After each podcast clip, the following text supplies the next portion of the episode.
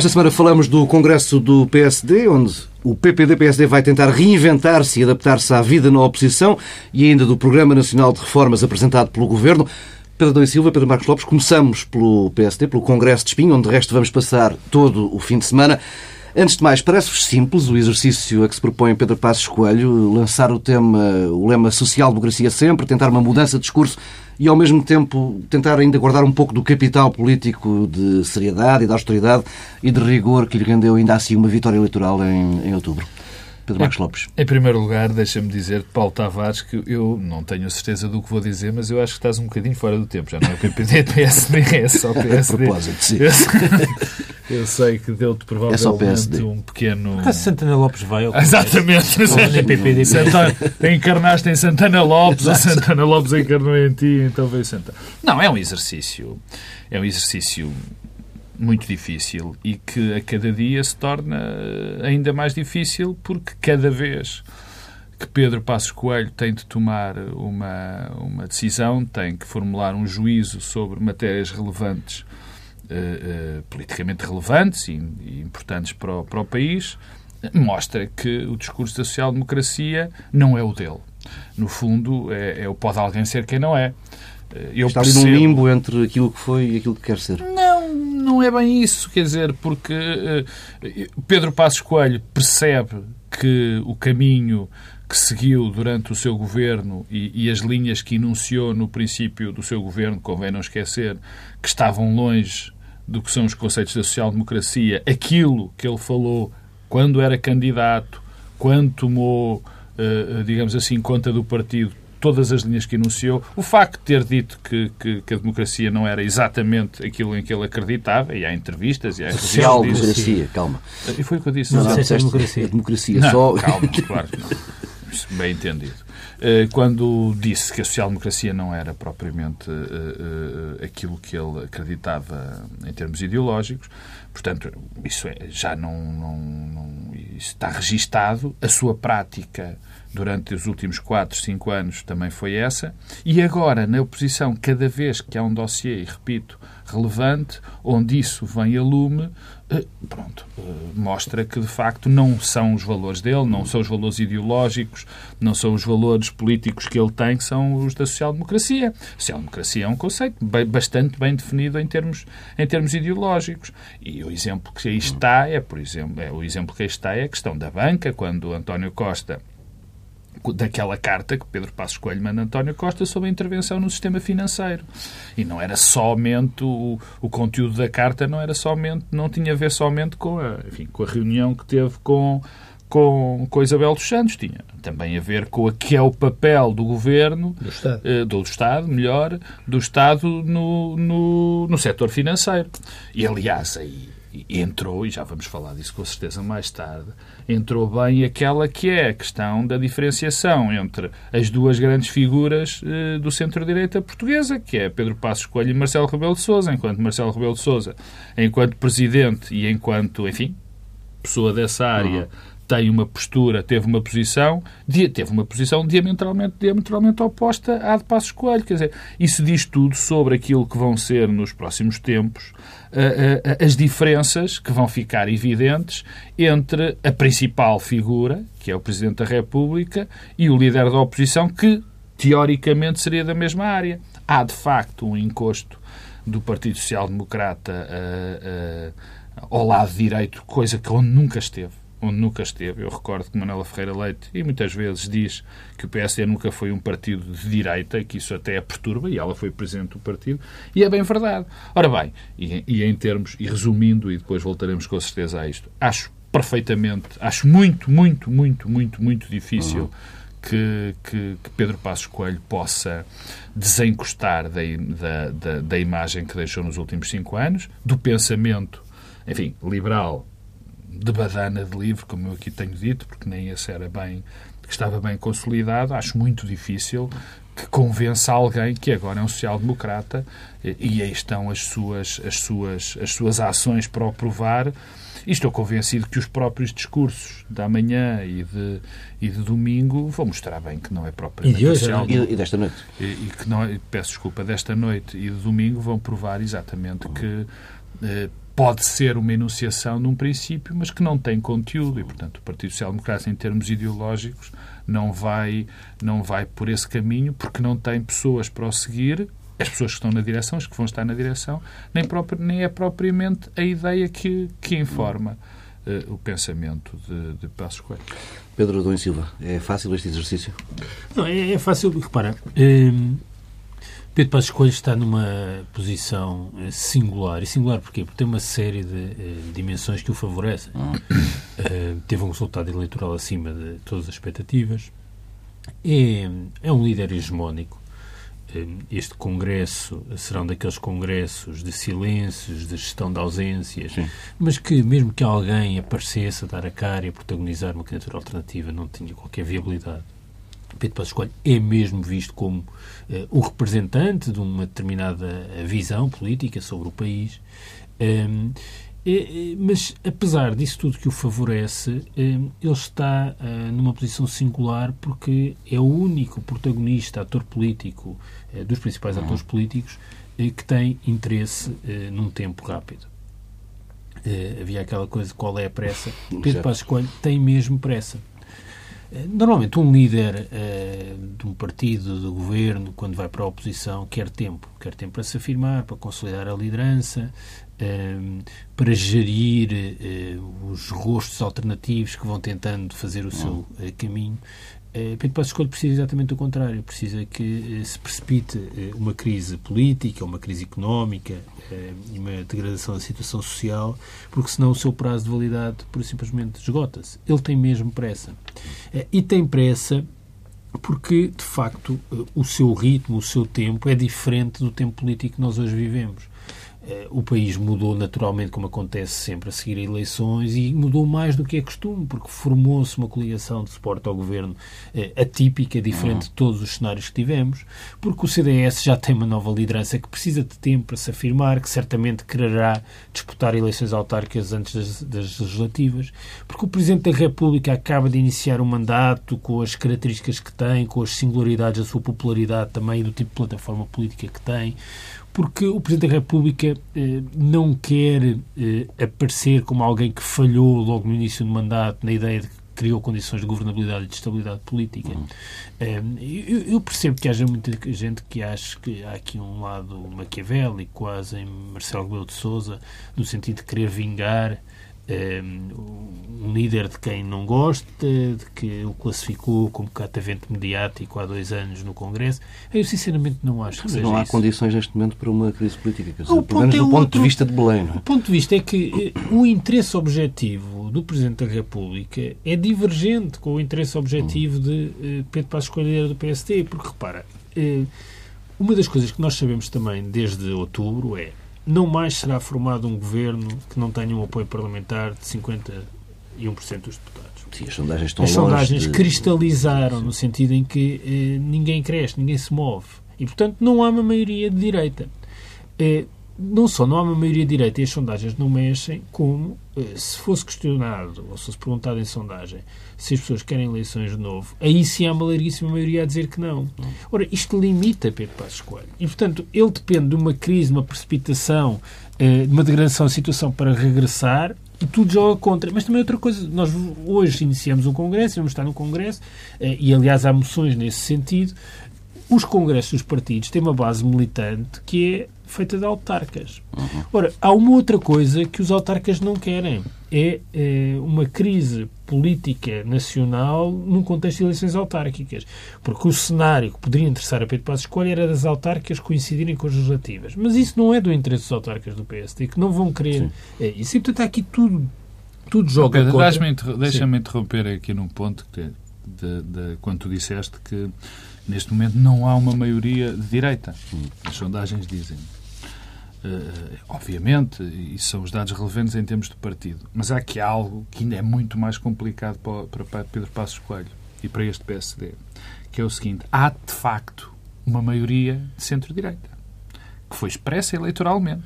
Em termos teóricos. Sim, não, depois é é- mesmo em termos teóricos, porque, quer dizer, não... Pedro, eh, Sio- é como- Sociologicamente, a maioria que elegeu Marcelo Rebelo de Sousa não é uma maioria É, pois, mas enfim, isso é, isso é o que são as nossas percepções. Não, não, dizer, isto não é uma questão de percepções. o- o- não, porque se Marcelo de Rebelo de Sousa é uma figura do centro-direita e é apoiado efetivamente pelo PSD e pelo CDS e se os candidatos Sim, do mas o resultado PS eleitoral que teve mostra que não foi e a questão, e a questão não, não, é, é aí que é possível divergência. É porque se tu pensares que, eu vou voltar a repetir o raciocínio, se que Marcelo Rebelo de Sousa foi apoiado de facto pelo PSD, pelo CDS e que o Partido Socialista apoiou outro candidato e que os outros partidos apoiaram outros candidatos e que a maioria O Partido Socialista não apoiou nenhum não, candidato. ah, Pedro. Obrigado pela precisão, mas nós sabemos que apoiou dois, Eram aliás, dois. até eram dois. Não era só um. Bom, se nós olharmos para, essa, para, esse, para esse resultado, é um problema que também, quer se queira, quer não, é um problema para o Passos Coelho. Porque vê que o político mais popular da zona, da zona, da sua zona ideológica, ou melhor, corrijo, o político mais popular em Portugal neste momento, tenho poucas dívida, dúvidas, tenho poucas, por acaso não tenho dívidas nenhumas, mas dúvidas então tenho menos sobre isso, é Marcelo Rebelo de Sousa. E isso, quer se queira, quer não, é um problema evidente para, para Pedro Passos Coelho, porque Marcelo Rebelo de Sousa, eh, quer se queira, quer não, personifica um conjunto também, entre outras coisas, de valores políticos e ideológicos. Não é? Mas o, o- Pedro Silva, desculpa. E, e para além desse lado quase tático na relação com o CDS, eh, com o Marcelo Rebelo de Sousa, eh, também eh, uma expectativa que foi sendo criada, repara, se nós agora olharmos retrospectivamente, foi dito primeiro que não era viável esta solução de governo, que os partidos não se iam entender. Depois que não era possível aprovar um orçamento. A verdade é que as coisas foram acontecendo e eu não vejo como é que pode haver uma crise política que faça implodir a coligação por fatores domésticos. Tem só externos. Mas, para além disto, que é o lado mais tático e da relação entre partes, e que tem também esta questão da tática é importante, porque nós temos, na comparação entre eh, Marcelo Rebelo de Sousa, António Costa e eh, Pedro Passos Coelho, há uma coisa que nós sabemos sobre eh, Marcelo Rebelo de Sousa e António Costa. É que tem uma enorme flexibilidade e uma propensão para a negociação quase imparável. Eh, e Pedro Passos Coelho está sempre sistematicamente a revelar uma rigidez eh, tática que o torna desajustado em relação eh, aos tempos. E depois sobra a questão programática, que porventura é a mais importante, porque eu há pouco chamava a atenção de uma coisa que eh, julgo que é clara para todos. Eh, há uma coisa que mudou na política portuguesa, é preciso maiorias e as eleições passam a ser uma disputa para a formação de maiorias e não tanto para a eleição de primeiro-ministro. E eh, Pedro Passos Coelho é um ótimo representante e alguém que consegue mobilizar com bastante intensidade até um espaço político eh, relativamente eh, grande, mas também limitado. Os 30 e tal por cento dos quais não descola. E o ponto é, como é que o PSD e o CDS juntos vão conseguir crescer para os 51%? E isto eh, liga-se com a questão programática. Porque, eh, pese embora a recuperação eh, tosca eh, e, aliás, a meu ver, contraproducente a ideia de social-democracia, eh, cada vez que Pedro Passos Coelho é confrontado com uma realidade qualquer, o que revela é que não tem rigorosamente nada a ver com a social-democracia. Eu não estou a dizer, repara, eu não estou a fazer um juízo valorativo se acho bem que ele seja social-democrata ou liberal. Isso é um problema eh, do PSD, dos eleitores, das lideranças. O problema é que eh, os slogans chocam com a realidade. E chocam com a realidade, aliás, de uma forma eh, particularmente eh, surpreendente. É que Pedro Passos Coelho, uma vez regressado à oposição, regressou também a uma espécie de purismo ideológico que quando foi Primeiro-Ministro não tinha. Ele é hoje, de novo, muito mais liberal do que era enquanto Primeiro-Ministro. E já tivemos vários exemplos disso nas últimas semanas. Evidentemente, o tema é do sistema financeiro. Que eu, aliás, compreendo a posição do PSD, não é esse o ponto. Agora, não se pode é ter aquela posição, e como, aliás, Rui Rio sublinhou, eh, e dizer Ser que se é social-democrata. Não, não, a coisa não bate certo. Ou até, agora, o tema de Angola. Repara a expressão ingerência. No fundo, o que o, o que o PSD e Pedro Passos Coelho estão sempre a sublinhar é que a ideia e a percepção que têm de exercício do poder é não exercer Muito o poder. limitado, não é? O Estado não tem uma função estratégica. Ou- não vamos ingerir-nos num assunto que tem a ver com eh, outro país. Ou seja, essa autolimitação do exercício do poder, eh, não estou a ver como é que com esse caminho Não se pode crescer. E depois é apostar todas as, as fichas na Europa. No fundo, esta estratégia é uma estratégia que, em última análise, coloca todas as fichas na Europa. O vínculo europeu vai degradar-se. A Europa e as instituições europeias acabarão por obrigar o governo português a fazer alguma coisa e isso fará implodir a coligação política no Parlamento.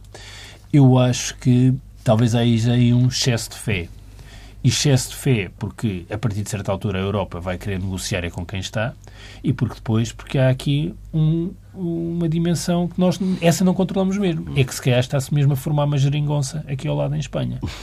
E formada uma geringonça em Espanha, a questão europeia muda logo. E a execução orçamental de Espanha, conhecida esta semana, Pois, é. não é nada boa para, para a estratégia de Pedro Passos Coelho. Isso não é nada. Ah, ah, Deixa-me. Esta parte era importante porque o, o que aconteceu em Espanha, os resultados da execução orçamental espanhola, podem. Bem, isto. Eu tenho que admitir que isto é um, um enorme wishful thinking que eu tenho feito nos últimos tempos porque ah, ah, tenho tanta vontade que, que a Europa perceba que tem feito disparates brutais e que está a contribuir para, o seu, para a sua própria destruição com as políticas que tem, que tem levado a cabo, que sempre que há um sinal, que a mim parece que há um sinal que as coisas podem mudar, eu fico muito entusiasmado. E, e- e desta vez em Espanha, se calhar vou cometer o mesmo erro, porque eh, eh, é, é fácil brincar com Portugal, temos que o admitir, mas já não é assim tão difícil, tão fácil brincar com a Espanha. E a Espanha tinha um objetivo de 4,2% para o déficit, teve 5%.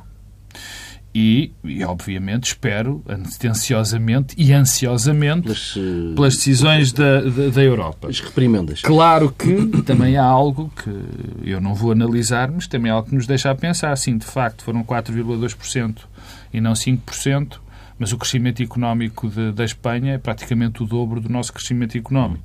Bom, isso não me cabe agora a me analisar. Há aqui um dado, pelo menos, mas enfim, haverá gente com certeza mais abalizada. Mas deixa-me chegar, eh, voltar um bocadinho ao PSD, àquilo que está a acontecer não só e em termos ideológicos já já falei já o disse mas há aqui podem ser passados sinais neste congresso de do, do, do tal realinhamento ideológico ou da falta de realinhamento ide- ideológico. Ou seja pelos vice-presidentes pela comissão política vamos saber quem são as pessoas que de facto marcam ou pelo menos influenciam a liderança e que definem o seu caminho. Quer dizer se nós virmos eh, que eh, se nós pudermos ver que aquele, aquela gente que muito mais ligada a uma direita, direita, aquela que eu chamo a direita, a direita observador, digamos assim, calhada, caída junto de, de, de Passos Coelho nessa direção, se essa gente que tanto empurrou o Partido Social Democrata para a direita se mantiver na direção,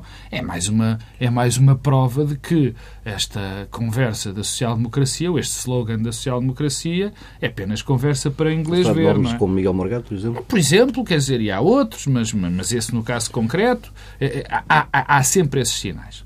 Mas há aqui um ponto interessante. O Rui Rio, o Pedro Adão Silva já o disse, e é verdade, na, na entrevista aqui à TSF foi, foi, foi absolutamente eh, mortal em relação a isso, quando disse sim, eu sou social-democrata, mas eles têm uma visão mais liberal. Isto dito dois dias antes do Congresso, cujo slogan é social-democracia sempre, sendo Rui Rio quem é dentro do partido, não, não é uma mensagem, quer dizer, é, é passar com um avião em cima do Congresso de Espinho e dizer, olha, social-democrata sou eu, os outros não. Mas enfim. Mas eh, é interessante porque eh, duas entrevistas desta semana, uma de hoje e outra de, de ontem, de duas figuras do, do Partido Social Democrata, o Paulo Rangel na quinta-feira e hoje eh, Pedro Duarte, que dizem algo que, que, que eu acho que é, que é interessante e é, e é verdadeiro. Dito de maneira diferente, Pedro Duarte diz claramente que houve uma, uma transição, que está a haver uma transição traumática do PSD e desta liderança do governo para a, a oposição. E Paulo Rangel, no fundo, diz mais ou menos a mesma coisa, com termos menos, menos claros. Diz que é preciso uma oposição mais, mais- forte, é. mais definida, mais marcada. a, a linha é, é muito é muito parecida. E é bem verdade, porque eh, por aquilo que nós vamos ver, e podemos ser surpreendidos no, no, no, no Congresso. A oposição mais forte e novos protagonistas, que basicamente é aquilo que Paulo Rangel diz na entrevista, é mesmo o que se diz quando não se quer dizer nada ou não se tem nada para dizer, Não é verdade. Ah, não é nada. Não é verdade. Não é nada. Não é verdade. Uma, é- oposição mais Bem, forte e os não novos é- protagonistas. não é- não bem? é- não é- Acho que toda a gente pode dizer isso. Nós vamos passar o fim de semana Não todo é a falar verdade. de Não, mas deixa-me só acabar. Temos que não é verdade, era verdade o que o Pedro estava a dizer se a única coisa que Paulo Rangel tivesse dito foi dito isso, mas disse outras coisas. Não- mas não e, Paulo Duarte, e, e Pedro Duarte fala na transição traumática do governo para, para, para a oposição. Mas- Eh, O, que, o que vem demonstrar algo que, que, que eu acho evidente e que provavelmente irei ser desmentido ou não, não sei, no Congresso. É que, apesar de se perceber que esta estratégia do isto tem que acabar depressa, nós é que somos o governo legítimo, eh, já devia ter acabado, ou pelo menos há um anúncio de que acabou, eu não sei se ela será substituída por algo muito mais interessante. digamos Vamos assim, avançando para, para outro tema, para o Programa Nacional de Reformas, um documento ainda pouco detalhado, baseado em intenções à volta de seis pilares principais, com a promessa de investimento na ordem dos 11 mil milhões de euros para os próximos eh, cinco anos. Não vou entrar aqui em detalhes, Pedro, que já estamos com, com pouco tempo. Pedro Adão Silva, que notas tiraste deste, deste documento do, do Executivo? Eu, eu- eu, mais do que o documento, acho que eh, as notas que há a tirar é sobre eh, o tipo de discussão que temos de cada vez que são apresentados eh, documentos estratégicos sobre a mudança em Portugal e a mudança das políticas públicas e a resposta aos nossos problemas estruturais. Eh, há, há quase eh, um lado de repetição, eh, de repetição do elencar das prioridades, até da identificação das nossas dificuldades estruturais eh, e eh, até também nas respostas que cada uma das partes dá. Eh, E isso cria alguma fadiga. Eh, a certa altura estamos cansados, por um lado, destas discussões eh, estratégicas, por outro, eh, vemos nelas uma repetição e vemos também uma substituição sistemática de- dos termos do debate e de quem está de cada Os lado. problemas estão implicados há, há décadas. Não é? Pois. Eh, E, e- e parece que de cada vez há uma varinha mágica capaz de responder aos nossos problemas estruturais. E, e se não temos sido capazes de o fazer eh, com a dimensão desejável, se bem que, e que tenhamos eh, mudado também muito, acho que também há aqui uma, uma tendência nacional para desvalorizar também o que foi feito, o que vai sendo feito, eh, devíamos pensar exatamente em que é que falhamos. E se calhar o que nós falhamos não é tanto na identificação das prioridades, eh, não é tanto nos objetivos, eh, não é tanto também na identificação dos nossos déficits estruturais, é eh, uma coisa que eu podia chamar uma espécie de atributos exteriores das políticas. Eh, Não tanto o que são os objetivos, mas a forma como elas são implementadas, como são avaliadas, como são Avaliar monitorizadas. políticas públicas é coisa que não se faz. Nada disso é não se feito. faz. Nada disso é feito. E é se preciso calhar- dar uma nota, desculpa, Pedro, e é preciso dar uma nota de, de elogio, porque depois a coisa não correu bem, mas no debate parlamentar, Pedro Passos Coelho começa por, por enunciar algo que era muito importante e era pena ele não ter continuado nessa sequência desse discurso quando disse, "É, já agora, gostaríamos de, que já é coisa que devia ter sido feita com todas as políticas, é de fazer a avaliação do que- da- daquilo que nós fazemos, o que está bem ou está mal, e não simplesmente rasgar algo que me parece Porque, absolutamente eh, evidente eh, e lógico. Nós, se calhar, precisamos de avançar mais é naquilo em que avançamos menos e em que inovamos menos, que é exatamente a capacidade de planear, eh, avaliar. E isso tem várias consequências. A primeira é o compromisso. Sempre que surgem estes debates, aparecem também os apelos ao compromisso. Eu não sou muito sensível à ideia de que agora vai haver um grande compromisso ou que eh, da pressão sobre os partidos que estão na oposição que acabaram de sair do governo para aprovarem, viabilizarem políticas que estão agora Isso é uma inevitabilidade Não, sempre mas, mas, mas eu não gosto disso eh, e acho mal. Mas também digo uma coisa: é diferente eh, alcançar compromissos para cortar salários, pensões e aumentar impostos. Eu não vejo que nenhum partido que esteja na oposição eh, possa, tenha condições para fazer isso, mas é diferente quando estamos a falar de coisas que não têm esse lado de penalização. Eh, E se calhar aí já é possível avançar eh, alguma coisa. Mas os compromissos que há constroem-se muito mais se melhorarmos as qualidades das políticas na sua implementação, na sua avaliação, na sua monitorização, do que se estivermos sempre a discutir eh, as questões eh, de fundo. Agora, sobre o plano, só para terminar, eh, de coisa mais substantiva. Acho que há um lado de timing político. É evidente que o governo precisa de virar a página, porque estamos em abril eh, e desde que tomou posse em novembro não tem feito outra coisa senão gerir situações de emergência. Não, e há aqui uma- um duplo papel, é que nós não sabemos eh, zero sobre o, plano de, o programa de estabilidade, que é o documento que poderá trazer mais notícias certo. e vai atar o Governo Mas, em repara, peso durante o mês inteiro o governo, na rua a explicar o programa o governo, de, Se o Governo não tivesse hum, a iniciativa de ter algo mais estratégico, estaria consumido pelas situações de emergência e a próxima situação de emergência, que é o programa de estabilidade. E, portanto, há esse lado. E depois há uma questão importante, o Pedro Marcos Lopes falava disso, que é eh, a avaliação do legado é que há aqui um problema que é inédito também em Portugal. É que pela primeira vez um governo chega e tem de um, corrigir um desvio de radicalização das políticas públicas. Porque, apesar de tudo, quando nós olhamos para os 40 anos de democracia, temos muitos elementos de continuidade nas áreas-chave. Na educação, na saúde. Na saúde, na educação, na proteção social. Eh, há muita continuidade. E desta feita, e se calhar até há continuidade coexistindo com micro-ruptura mas o que houve agora foi uma grande ruptura do ponto de vista dos princípios organizadores do sistema. E, portanto, como é que agora se corrige isso sem ser outra vez acusado de estar a mudar tudo? É, é complicado. Pedro Marcos Lopes. Bem, eu olhei para o este... documento. Documento que os parceiros sociais dizem que tem falta de conteúdo estratégico.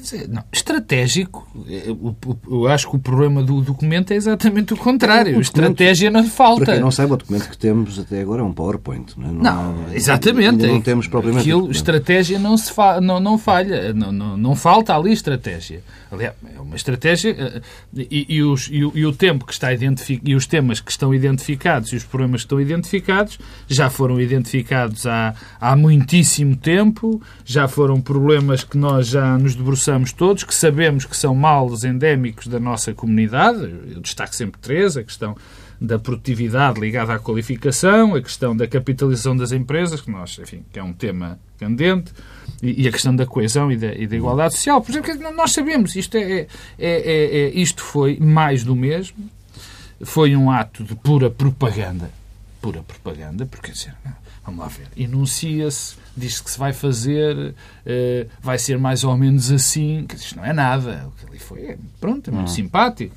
Uh, se tivesse sido, se isto tivesse acontecido no anterior governo, e isso tenho que eu admitir, se isto tivesse acontecido no primeiro do, do governo, nós estávamos todos aqui, tinha sido um broá na opinião, na, na, na, opinião pública e publicada de que, mais uma vez, estavam a dizer um conjunto de lugares comuns. E foi o que foi feito foi um ato de, de, de, propaganda política para se ter, para preencher um determinado vazio que eu aí admito que o Pedro tem razão, para, termina, para, para preencher um determinado vazio porque só se tem gerido uh, uh, uh, os problemas, que tem-se gerido crises, os problemas que vão aparecendo, ainda não houve nada informativo com E da, da, política, não é? E este tenta, tenta, tenta ser isso. Quer dizer, mais uma vez, é daqueles documentos e espero enganar-me, que houve uma apresentação, foi tudo muito bom, fantástico, agora é que vamos modernizar as empresas, agora é que vamos ser produtivos e, e, e daqui a uma semana já ninguém se lembra disto porque como tu também lembraste e bem, temos aí um problemazinho a aparecer, que é a questão do PEC e outros... Do pé, agora já, do, agora já, já, o crescimento do pé, qualquer vez ao pé. Mas o crescimento já foste. Já foste. Mas, mas quer dizer, e, e, e, não, não é mais do que isso. Eu quero destacar, mas deixa-me dizer-te isto que eu, eu achei importante porque, porque é algo que eu, que, que eu olho sempre com, com, com, com preocupação, aquilo que, que, Pedro Passos Coelho disse em relação às avaliações da sua política. É verdade que houve muitas, muitos atos, muitas, eh, uma política foi disruptiva em termos de, de alguns setores, mas convinha haver uma preocupação até nisso da, da avaliação uhum. daquilo que foi feito. Quer dizer, porque o que nós assistimos, e é verdade, diz o Pedro, bom, houve Pedro da Silva diz foi-se para um lado, foi-se de tal maneira radical que agora era preciso corrigir. Eu não digo que não.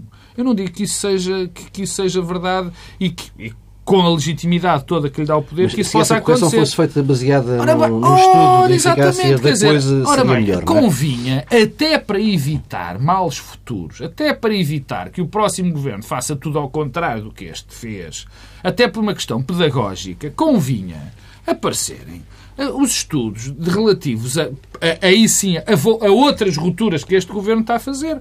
Porque o que aqui se corre o risco, e eu acho, não se corre o risco, o governo fez isso, é que fez exatamente a mesma coisa que fez o anterior governo. É, vamos mudar porque sim. Provavelmente, como se acham, como acham que estão certos e como acham, acha, claro, como acham que estão certos e como acham que só houve como uma, houve uma espécie de uma ruptura há 30 e tal anos de determinado número de políticas, e é por causa disso que o Pedro Adão e Silva, uh, uh, uh, do que o Pedro Adão e Silva agora disse que, que o governo fez. Ou seja, como o que estava para trás estava certo e só foram estes quatro anos que estavam errados, pois toca a mudar tudo, Mas é, sem o estudo, sem nada. O governo não mudou quase nada, quer dizer, porque a ação governativa ainda Queres, não teve grandes alterações. Por exemplo, na educação. Ah, sabia que ias dizer ah, isso também. Está bem, olha. Não, não, mas tirando isso. Como se fosse uma pequena coisa. É? é como quem diz. Pedro, hum, Pedro Silva, hum, falavas há pouco da necessidade do governo respirar, parar para, uhum. para pensar e para fazer uma pequena pausa da gestão das crises. Hum, Manuel Ferreira Leite dizia esta semana que, não, não atribuindo valor à, àquilo que estava proposto no documento, que tinha, uh, todo este discurso desta semana do Governo tinha um, algo de muito positivo, que era mudar o clima no país. Isso é um bem em si mesmo? Bem, isso é um bem político e não é só por causa do discurso do governo. Acho que o clima político tem melhorado e melhorou, em particular, a partir das eleições também, para Belém. Sim, sim. É, baixou a crispação, baixou a animosidade, a conflitualidade. Acho que isso já se sente até nos debates parlamentares. Julgo que isso é tudo positivo e vai ao encontro das expectativas das pessoas, não é? Hum. Uh, e, portanto, uh, isso é bom, saibam uh, os protagonistas manter, manterem-se dentro desse registro, com, mas também não, eu, eu só preservando também alguma diferenciação. Nós, a semana passada, foi, foi Páscoa e não fizemos o programa uhum. e o tema era falou-se muito da questão da banca Sim. e eu também não sou sensível a estes apelos a uma espécie de unanimismo eh, nacional em torno de uma ideia eh, que se sobrepõe a todas as outras e portanto acho que também eh, tão importante como haver capacidade de compromisso entre as partes, entre os partidos, é a é? diferenciação até para preservar espaços de representação. Nem toda a gente pensa as mesmas coisas sobre todos os assuntos. E, e, e ao contrário de Cavaco Silva, há mesmo formas diferentes de resolver eh, problemas que são vistos como diferentes ou até problemas que são os mesmos. E, portanto, eh, não eh, diluemos toda a diferenciação ideológica. Eh, e, portanto, acho bem, acho importante eh, a diminuição da crispação, mas calma com uhum. Eh, os consensos nacionais excessivamente alargados. Segundo ponto ainda em relação a esta mudança, esta semana, a introdução de tópicos na agenda, é, é curioso porque também aquilo que foi enunciado neste plano de reformas é a prioridade às respostas estruturais. E, de certa forma, eh, em torno disso, da identificação dos problemas, há um consenso bastante alargado. Não há consenso na forma como é que se responde a esses problemas, mas, por exemplo, à esquerda há um consenso, ou seja, estas prioridades, estas respostas não levantam problemas à esquerda. E o que é que eu estou a sublinhar com isto? É que há uma parte das coisas que é preciso fazer que desapareceram do Plano Nacional de Reforma e desapareceram da agenda por exemplo, a questão da sustentabilidade. É que nós podemos eh, convergir todos na identificação dos déficits estruturais. Podemos até ter um consenso alargado à esquerda de como é que resolvemos, mas sobra o problema da sustentabilidade. Pode não que, ser possível corrigi-los, não é? Que eu repito, durante a campanha eleitoral, o tema da sustentabilidade esteve em cima da agenda. Era, era o tema que se discutia. Condição de recursos na proteção social, diversificação de fontes de financiamento, esses temas não fazem parte do Plano Nacional de Reformas. E eu não sei até que ponto não seria importante trabalhar em vários tabuleiros até, até isso, para diversificar. o CDS se chama a atenção com aquela coisa das pensões, que, quer dizer, é, também é, que, que é, assim, isso é uma forma de levantar o debate. Não, não é uma forma de estragar um debate. Não, não, é uma forma de estragar um debate à partida. Quer dizer, nem, nem vale. É, é, a forma como o CDS coloca sistematicamente o tema das pensões é a melhor forma para estragar um debate, criando, agudizando a natureza dos problemas. É um bocado o equivalente da notícia da TVI sobre o Banif. Quer dizer, mas, não foi no que o Parlamento disse. No foi. Parlamento, a Associação Cristas disse que era preciso, quer dizer, que achava estranho que a questão da sustentabilidade não fosse levantada no plano não, de reforma. das pensões. Está sempre a falar das pensões. Não estou a falar, estou, quando estou a falar de sustentabilidade, não é das pensões. É a sustentabilidade do conjunto das responsabilidades das políticas públicas. Se partimos para a sustentabilidade falando só das pensões, quer dizer, é estragar a discussão logo à cabeça. Pedro Marcos Lopes, só para fecharmos esta questão do, do novo clima e do novo ambiente. Não, é evidente. Mais uma vez, eh, eh, o novo ambiente político é muito mais distendido, o que é normal. Nós tivemos que. Nós, convém lembrar, quer dizer, é fácil esquecer, que nós vimos de um período politicamente com muito de, de, crise política constante, muito comprido. De, desde de 2008, 2009. Não, não, de campanha política, por exemplo, quer dizer, as eleições legislativas tiveram um ano e pouco de campanha eleitoral. Parece que já nos esquecemos disso. Depois tivemos as, as, eleições e tivemos aquele período longo onde houve todas as conversações que deram origem a este sistema, a, a este, a este governo e a esta coligação. Longo que agora, olhando para a Espanha, já parece menos longo. Mas... De acordo. Depois, não foi mas mesmo assim... Foi, mesmo... foi longo para padrão português. É, em termos comparativos, não foi nada Mesmo longo. assim, depois tivemos as eleições presidenciais, quer dizer, portanto, tivemos... Eh, eh, dentro desses processos houve vários discursos que que, que, indicavam, que diziam que era preciso outra crise, que, que, surgisse outra crise. Portanto, é normal que agora haja esse distendimento. E esse distendimento convém muito ao governo, convém muito aos partidos que sustentam o governo, convém muitíssimo ao CDS e não convém nada ao PSD. E agora, eh, a parte que mais convém é que convém ao país, de facto, agora Sabes qual é a parte que mais convém? Sim. É que o Benfica ganha o Braga é isso que eu dizer. Temos de dar eu prioridade. espero que o Braga ganhe. Vamos temos, embora, Braguinha. Temos de dar prioridade ao futebol, ao Benfica Braga desta noite, até porque teremos tempo para estar eh, juntos ao longo do fim de semana, sobretudo amanhã, entre as 11 e o meio-dia, com uma edição especial do Bloco Central, eh, com Pedro Marcos Lopes, Pedro Silva e também com David Inês e Paulo Baldaia, um Bloco Central alargado a partir de Espinho, em direto de Espinho. Isso já vai para além do arco da governação. Já é uma coisa bastante alargada. A hora tradicional do Bloco Central hora antiga do Bloco Central. E com excelente moderação, sempre presente, Paulo Tavares. Encontramos-nos amanhã às 11.